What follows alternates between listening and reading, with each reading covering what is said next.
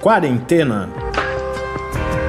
Resumo diário de notícias, pesquisas e as principais orientações sobre a Covid-19.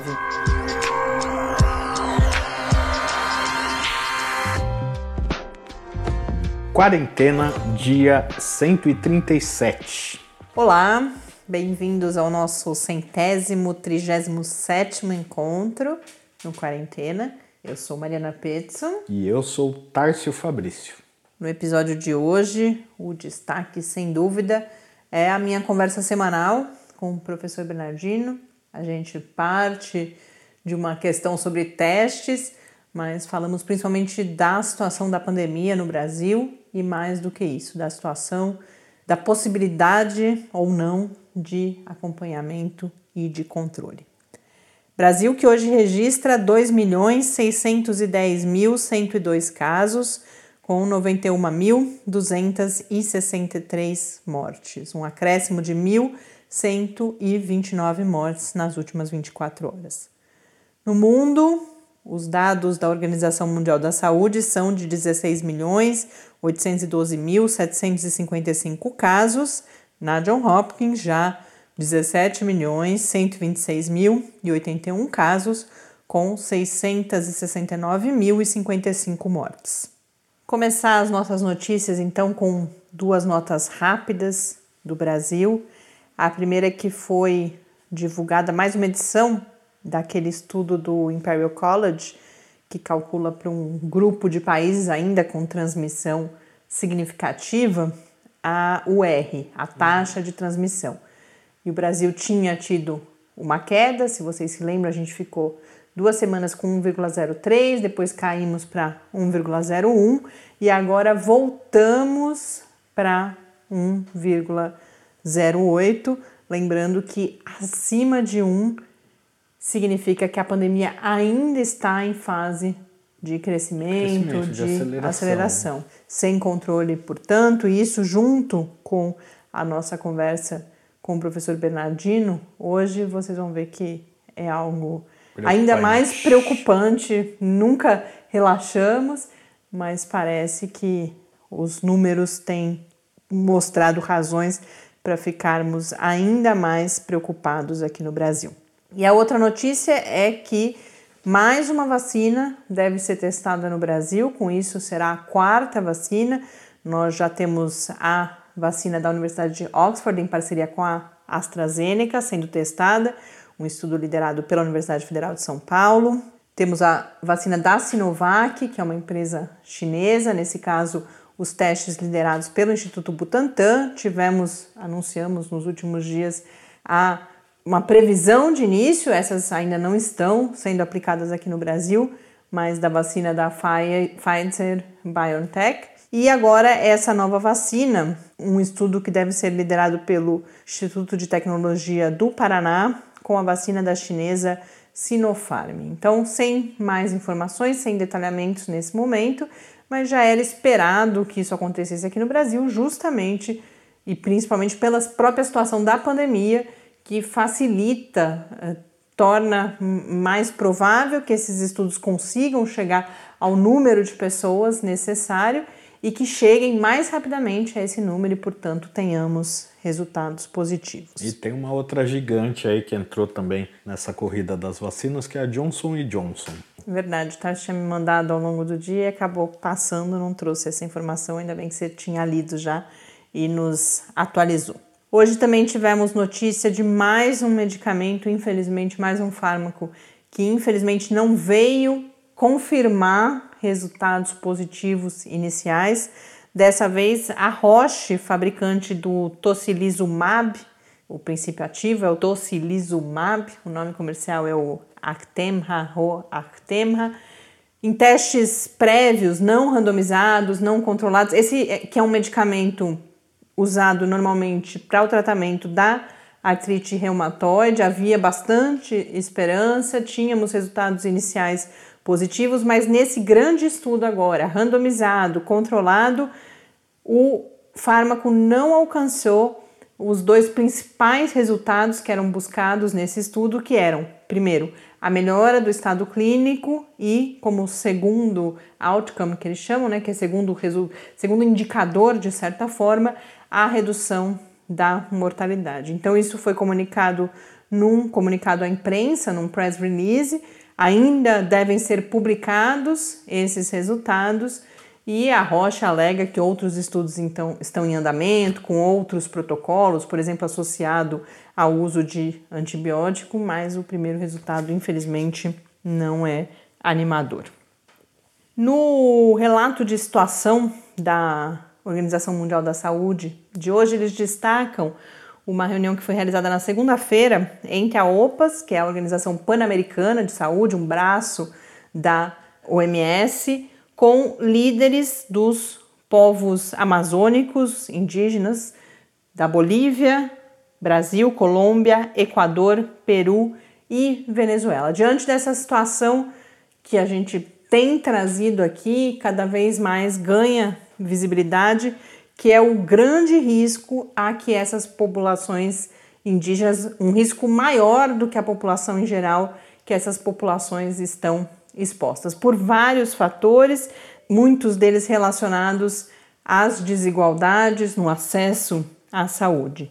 E nessa reunião, uma das principais mensagens passadas é que é necessária uma coordenação entre essas lideranças indígenas, esses organismos internacionais, como forma inclusive de mediação no contato dessas populações com seus governos nacionais para que possa ser pensada uma resposta articulada. E eu aproveitei esse destaque dado a, no relatório da OMS para trazer aqui uma outra notícia que foi publicada nos últimos dias, uma notícia, um ensaio quase, publicado no site da BBC Future, que é um, um site da BBC dedicado a textos mais longos, mais reflexivos e que o título já diz a que vem, porque esse texto fala em como a Covid pode destruir comunidades indígenas. E aí a gente parte para um olhar mais abrangente, embora o Brasil seja trazido nessa matéria várias vezes como a situação mais grave e para além do Brasil, a região amazônica, eles estão falando em populações originárias, em populações indígenas, em todo o mundo. E em todo o mundo a gente tem essa situação de maior risco, de risco aumentado em relação a doenças infecciosas em geral e agora especificamente em relação à Covid para essas populações. E em muitos casos fala-se justamente nessa possibilidade de você extinguir completamente vários desses povos por várias razões. E o que a situação que eles colocam é que é mais uma crise que vem se somar a várias outras violências às quais essas populações já estão submetidas e que talvez parte delas não resistam a mais essa e a, e a uma com tanta intensidade, com tanta força quanto a Covid-19. Eles mencionam dentre essas condições que tornam essas populações mais vulneráveis. A alta prevalência de comorbidades, então já falamos também várias vezes de hipertensão, diabetes descontrolada e outros problemas de saúde derivados de um, de um histórico de pouco acesso a condições melhores de vida, aos serviços de saúde. Então, falam das comorbidades, falam do acesso à saúde, falam da questão da nutrição, que a alimentação também deixa a desejar. Vão, vão citando exemplos, no entanto, de outro um contraponto de como essas populações, a despeito dessa ausência estatal, como várias delas estão se organizando, suas lideranças estão se organizando. A gente chegou a conversar aqui com uma cacique indígena contando justamente esses esforços, mas que não são suficientes para atender todas as necessidades dessas populações. E várias populações também têm se isolado. Tem, e isso eles trazem exemplos de vários lugares do mundo. A gente tem notícias disso aqui no Brasil. A gente também conversou aqui com o Ornaldo, que é médico indígena formado aqui na UFSCar, e ele contava isso, de como essas populações têm eh, se isolado, se distanciado cada vez mais, mais das né? áreas urbanas, numa tentativa de se proteger do vírus. O Brasil é citado não só como um caso grave, mas como exemplo também de como a pandemia está sendo usada como oportunidade para ataques aos direitos indígenas e particularmente para novas ocupações de terra, o que ocupações ilegais das terras a indígenas. Expansão da área agrícola, de, de é, garimpos ilegais, madeireiros. Isso é, agrava ainda mais essa situação. Um outro ponto que preocupa bastante, que a gente também já falou, é a morte dos chamados anciões, das pessoas eh, mais velhas dessas comunidades, que por uma tradição de cultura oral, com essas pessoas morre uma história, morre todo um conhecimento. Então o texto termina com uma declaração de um indígena falando que o fim, que essa situação toda, parte dessa, dessa última colocação da morte dos anciões, mas vai dizer dessa situação toda como ela extingue uma identidade, uma cultura e uma cosmovisão. Então, não são as populações indígenas que perdem apenas, mas é toda a humanidade que perde essa cosmovisão. Então, uma situação realmente dramática, a qual é necessária toda a atenção. Uma discussão que vai ganhando cada vez mais visibilidade aqui no Brasil, e hoje eu trago várias contribuições que vêm dos Estados Unidos, onde essa discussão já está um pouco mais avançada e que talvez possam nos ajudar a entender do que estamos falando aqui no Brasil, é toda a discussão sobre a volta às aulas, sobre o retorno às atividades escolares. A gente teve nesses dias uma notícia do Conselho. Aqui e ali eh, pipocam planos de retomada das atividades. A matéria que eu compartilho com vocês lá no Quarentena News, no www.lab.fiscar.br barra Quarentena News, é do Nexo. O Nexo seleciona vários estados brasileiros e vai contando. Então, por exemplo, eu não sabia, mas Manaus a, a rede particular já retomou as atividades e há uma previsão de retomada das atividades na rede pública em 10 de agosto. São Paulo, a gente sabe que está falando no início de setembro, se todas as regiões permanecerem na fase amarela por quatro semanas até lá. Rio de Janeiro também já fala em retomada das atividades da rede privada, agora no início, daqui a alguns dias, segunda-feira, né, no dia 3 de agosto.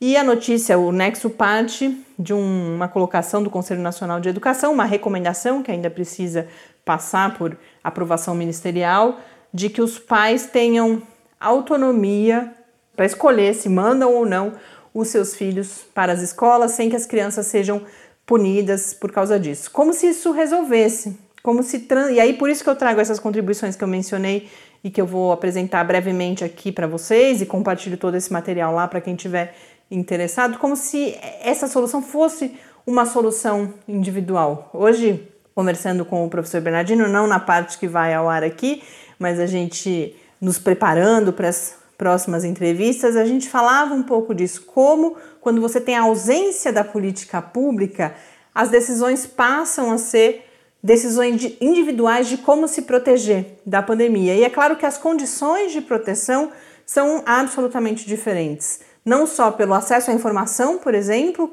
que informações você tem, como a capacidade que você tem de tomar decisões a partir dessa, do acesso a essas informações, mas inclusive dessa tomada de decisão. Quando a gente pensa nas desigualdades, por exemplo, pais trabalhadores terão de mandar os seus filhos à escola. A gente já teve inclusive um ouvinte bastante angustiado perguntando, pedindo que o professor Bernardino falasse sobre isso, justamente porque pais trabalhadores, se o retorno ao trabalho acontece dessa forma e, e é compulsório, senão há uma perda do emprego e da renda, não há essa possibilidade de decisão. Então aí a gente vê as limitações dessa questão da decisão individual.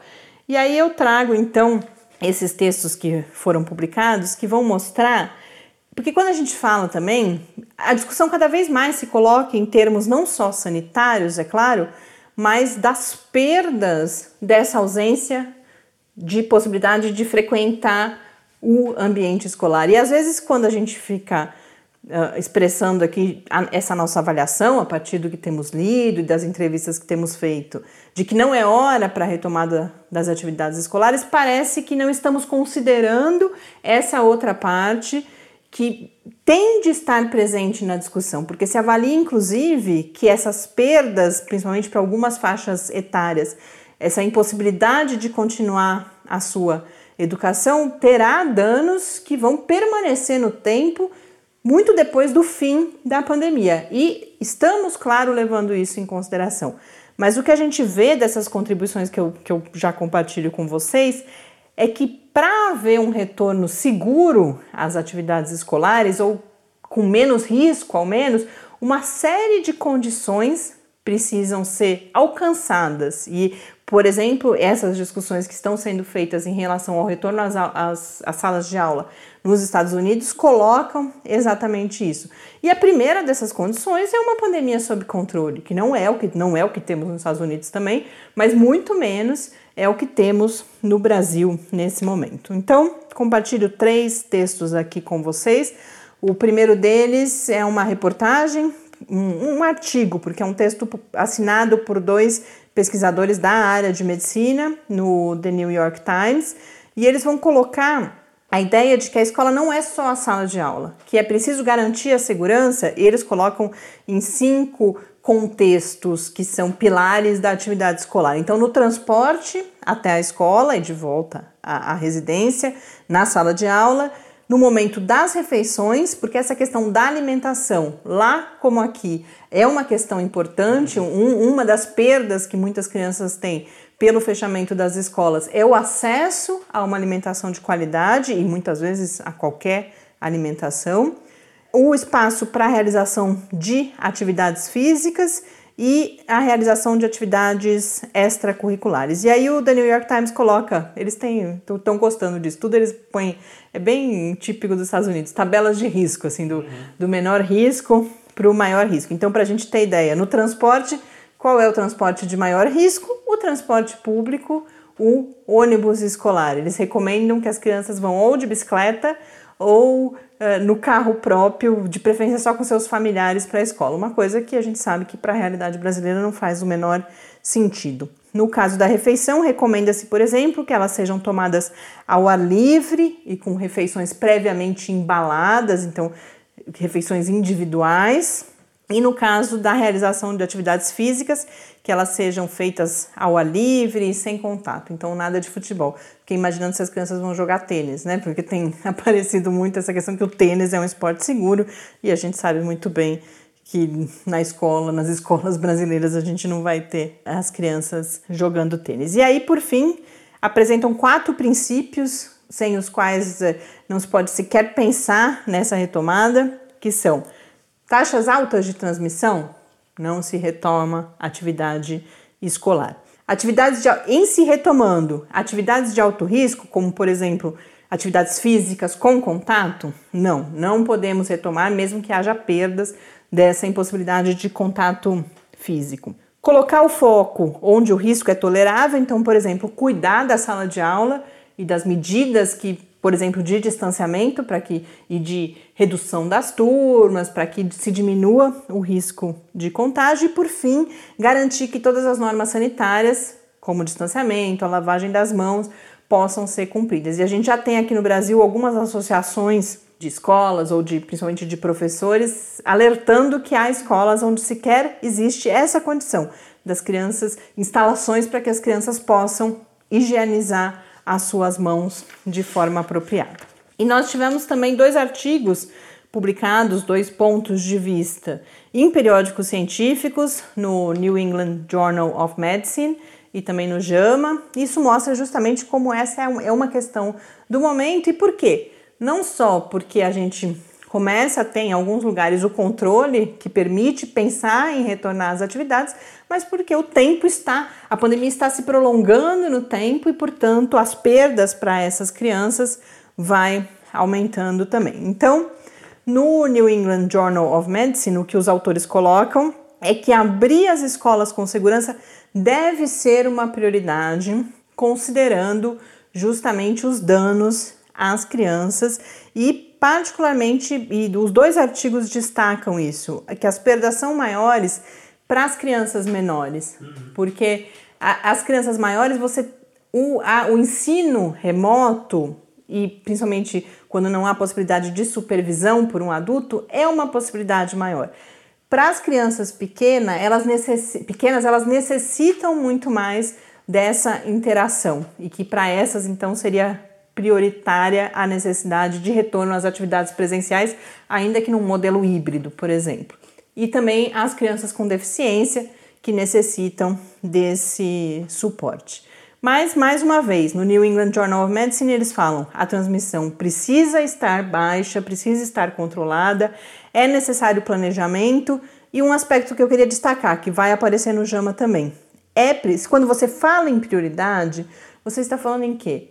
Em financiamento. Porque não é barato você garantir uma série de medidas que vão diminuir esse risco. Então não basta a gente falar que, olha, é preciso voltar a perdas, ah, e as medidas vão ser tomadas, mas que medidas são essas e quais os recursos que vão ser investidos para que essas medidas possam ser seguidas?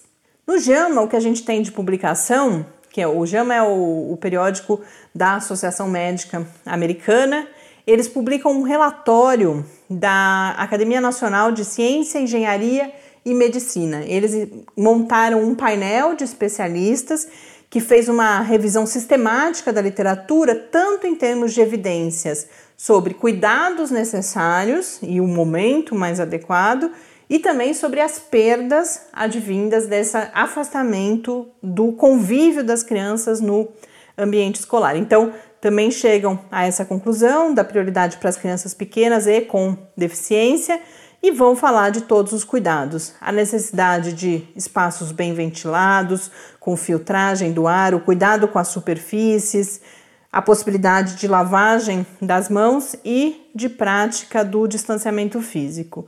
E mais uma vez o recado é: é preciso investimento e há muitos desafios práticos envolvidos no alcance dessas condições. E por fim, dois outros aspectos importantes que aparecem no JAMA são eles recomendam nesse relatório, eles recomendam que sejam criadas espécies de grupos de trabalho envolvendo também a comunidade escolar, o que significa a vizinhança, os pais, mães e outros cuidadores, para que essas decisões, primeiro, sejam tomadas de forma informada, então que as pessoas tenham acesso às informações, aos riscos, aos cuidados necessários, para que possam ser produzidos indicadores confiáveis, por exemplo, de número de casos, para que rapidamente possam ser tomadas decisões sobre recuar na decisão de abertura e que tudo isso seja tomado em, de forma compartilhada. E a gente percebe com tudo isso que a dificuldade da gente, primeiro, Relembrando, não estamos com a pandemia controlada, não há, e repito, vocês vão ouvir daqui a pouco a minha conversa de hoje com o professor Bernardino, que é bastante alarmante. Bom, estamos falando em setembro, em outubro, em um planejamento de retomada, mas ao menos nas discussões públicas que eu tenho acompanhado, todos esses cuidados me parecem uh, estar bem distantes da realidade aqui no Brasil. Eu acho importante trazer tudo isso também, porque eventualmente as pessoas podem estar lendo, saem muitos textos em que o destaque é as crianças precisam voltar à escola, as crianças precisam voltar à escola, porque é uma preocupação válida, mas a gente precisa ler a totalidade desses textos para perceber justamente a complexidade envolvida e o fato de que são necessários recursos e recursos financeiros altos para que a gente possa garantir esse retorno às atividades escolares. E além disso, a gente precisa estar sempre atento no interesse econômico por trás de, de forçar essa volta às aulas tão rapidamente, que é o que até algumas escolas particulares chegaram a, a, até a ser autuadas por patrocinarem campanhas que, que eram um pouco estranhas, assim, de forçar um pouco essa reabertura, assim como teve aquele episódio das academias também, né? Que começaram a patrocinar campanhas pela reabertura das academias, indo contra todas as recomendações das autoridades sanitárias. Um interesse econômico que, sem dúvida nenhuma, é legítimo, Sim. mas que não pode eh, sobrepujar a responsabilidade da forma como isso tem que acontecer. Falei tanto do professor Bernardino, a gente acompanha então agora a conversa que eu tive hoje mais cedo com ele, que foi motivada uh, por uma dúvida de um ouvinte sobre uma estratégia de testagem adotada na empresa, na qual ele trabalha. A gente fala então dos diferentes testes disponíveis, das estratégias para de como esses testes são usados para diferentes finalidades, né? Não é a gente tem o controle da pandemia, mas a gente tem uma série de outras, tem o acompanhamento clínico dos quadros, ele fala um pouco sobre isso. Mas a partir dessa conversa inicial, quando eu perguntei para ele e como está então a situação no Brasil de acompanhamento da pandemia, a resposta é e vem confirmar algo que, que a gente já vinha aventando aqui, inclusive, Tais, quando a gente fala, por exemplo, além do platô ser muito alto, a gente se pergunta se talvez esses números não são mantidos também por uma dificuldade da própria vigilância em saúde acompanhar o ritmo da pandemia. E aí o professor Bernardino vai explicar que, em grande medida, essa avaliação está sim correta. Então, vamos acompanhar. Perguntas e respostas sobre a Covid-19.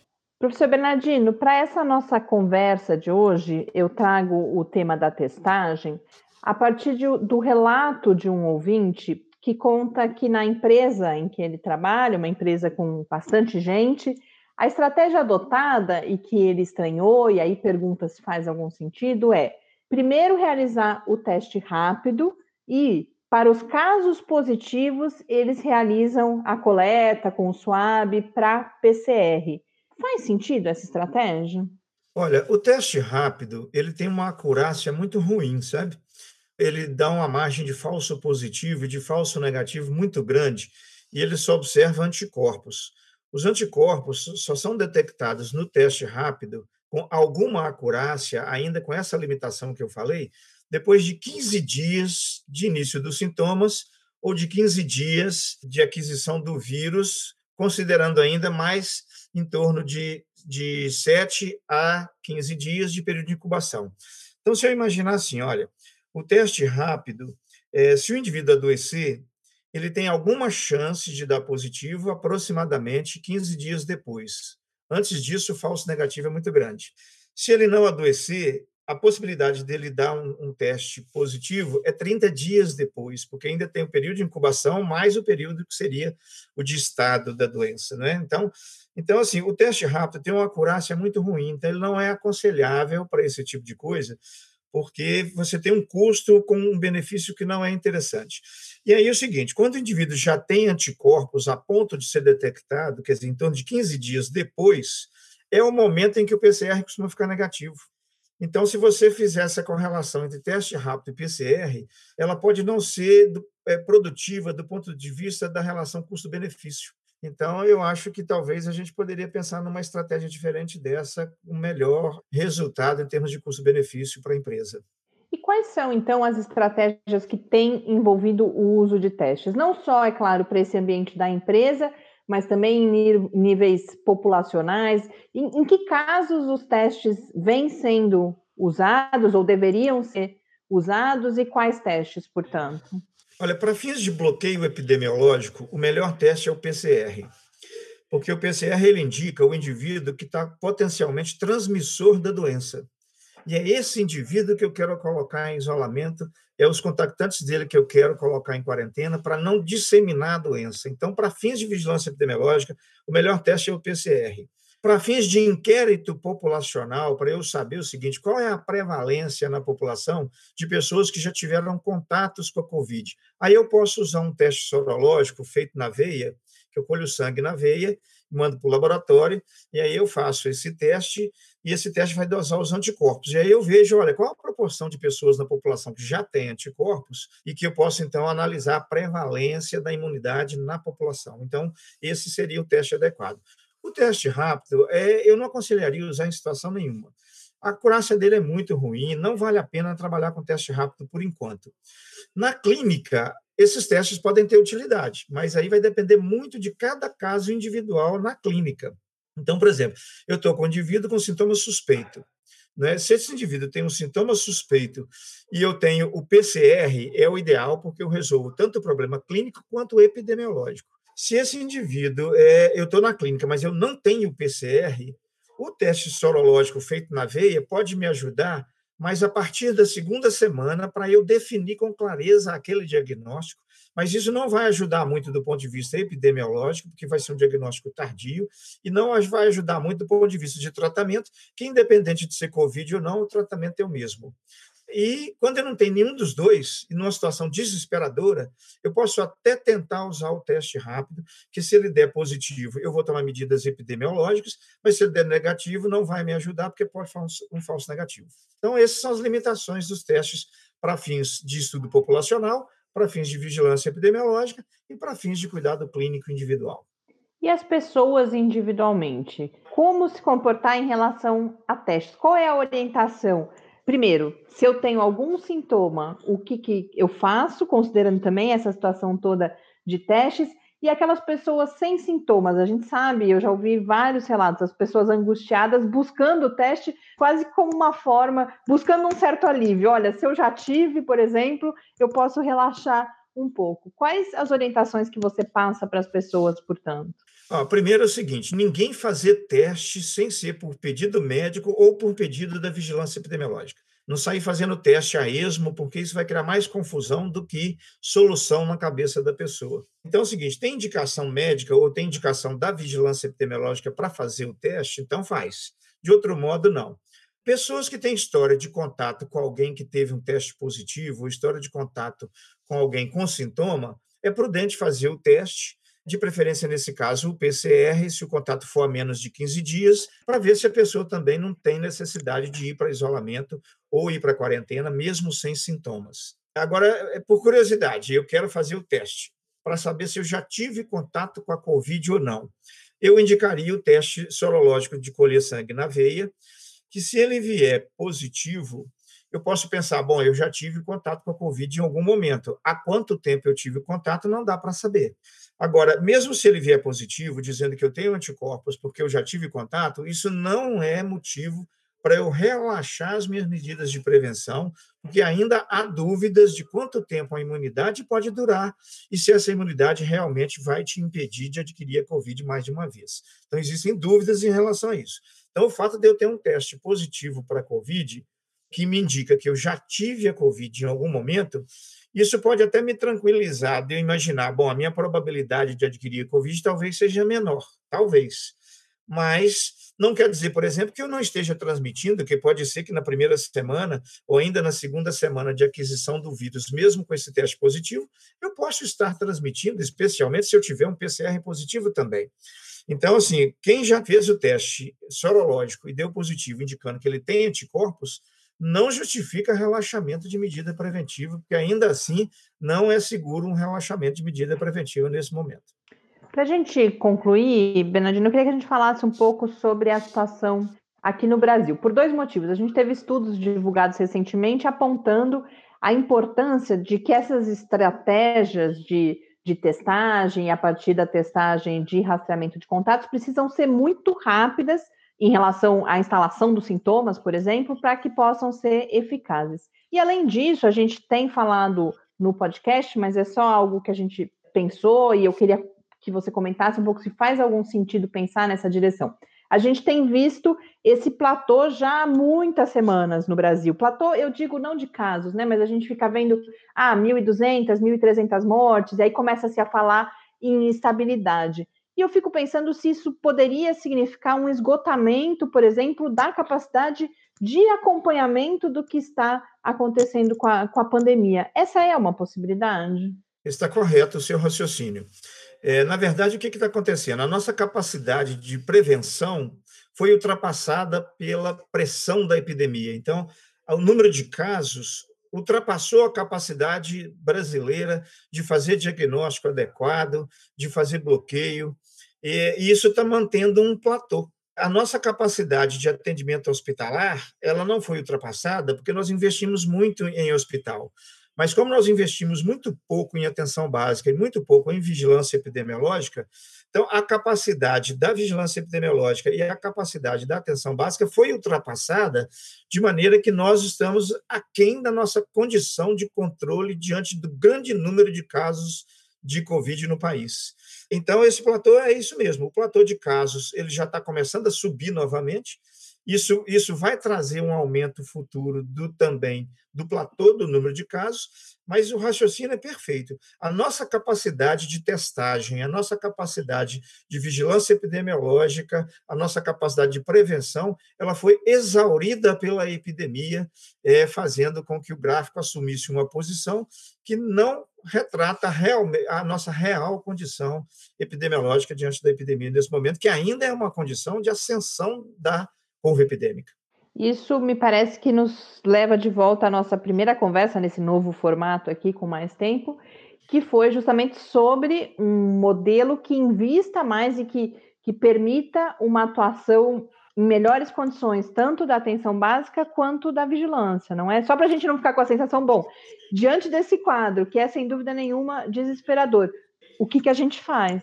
É, o platô hoje que a gente está vendo em mortes, ele provavelmente é temporário, ele deve começar a aumentar nas próximas semanas. O número de novos casos diários já começou a aumentar.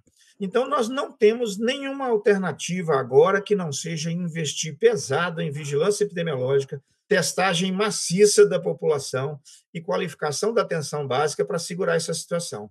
Investir em hospital não segura essa situação e poderá, inclusive, essa situação poderá levar ao esgotamento hospitalar de todo o investimento que já foi feito. Então, nós precisamos investir muito agora em atenção básica, precisamos investir muito em vigilância epidemiológica para que a gente tenha a perspectiva de conseguir declinar essa curva antes da vacina. De outro modo, essa curva ainda vai trazer problemas para nós no país se a gente não fizer o investimento que está sendo necessário neste momento na outra frente de batalha, que é a vigilância epidemiológica e a atenção básica de saúde.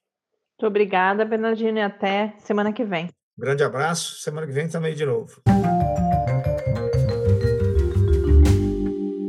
De volta aqui no Quarentena. Tem uma notícia para vocês, inclusive, que acho que bastante gente vai gostar, que diante dessa nossa conversa de hoje, o professor Bernardino também, depois eu continuei falando com ele, foi esclarecendo vários conceitos de epidemiologia. A gente está planejando para breve uma live com o professor Bernardino. Então, vocês que acompanham o Quarentena já há bastante tempo, já várias pessoas me disseram: puxa, eu fico imaginando. Muita gente já conhece o professor Bernardino, principalmente quem é aqui de São Carlos, mas outros ouvintes nossos que têm essa curiosidade, a gente deve ter aí na próxima semana, 10 dias, a oportunidade de ter uma conversa também em live com ele. Bom, para a gente concluir, primeiro só uma informação rapidamente, enquanto a gente fala dessa importância dos testes, hoje o Estadão publicou uma notícia, uma notícia confusa, mas em suma mostra como hoje no Brasil os testes existem, então a gente teve um momento inicial em que havia uma escassez, que, que não se testava porque os testes não existiam, e agora o que essa matéria vai mostrar justamente é que há em estoque no Ministério da Saúde quase 10 milhões de testes PCR não distribuídos para os estados. E aí, por uma série de razões, em parte porque os próprios estados não estão conseguindo aplicar os testes devido à falta de insumos eh, e de reagentes, mas a gente percebe toda uma concretização dessa falta de uma política nacional e de articulação, que faz com que, enquanto já, já foram distribuídos 5 milhões para os estados e municípios, a gente tem praticamente o dobro disso guardado lá no Ministério da Saúde, não porque não há necessidade de aplicação, mas porque não há uma política de logística também, mas não só, também essa questão dos reagentes, dos insumos que os secretários estaduais vinham alertando já há bastante tempo, porque o teste não basta você ter o kit do teste, tem uma série de outras, você tem o, tubo de coleta, alguns materiais que você precisa para poder aplicar o teste.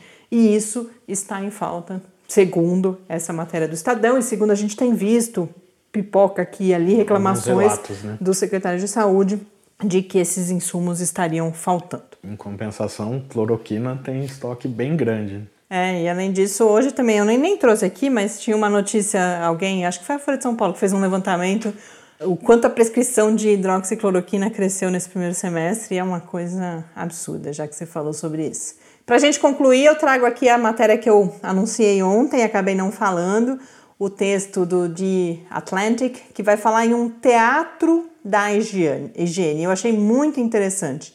Vai falar que esse teatro da higiene é uma perda de tempo.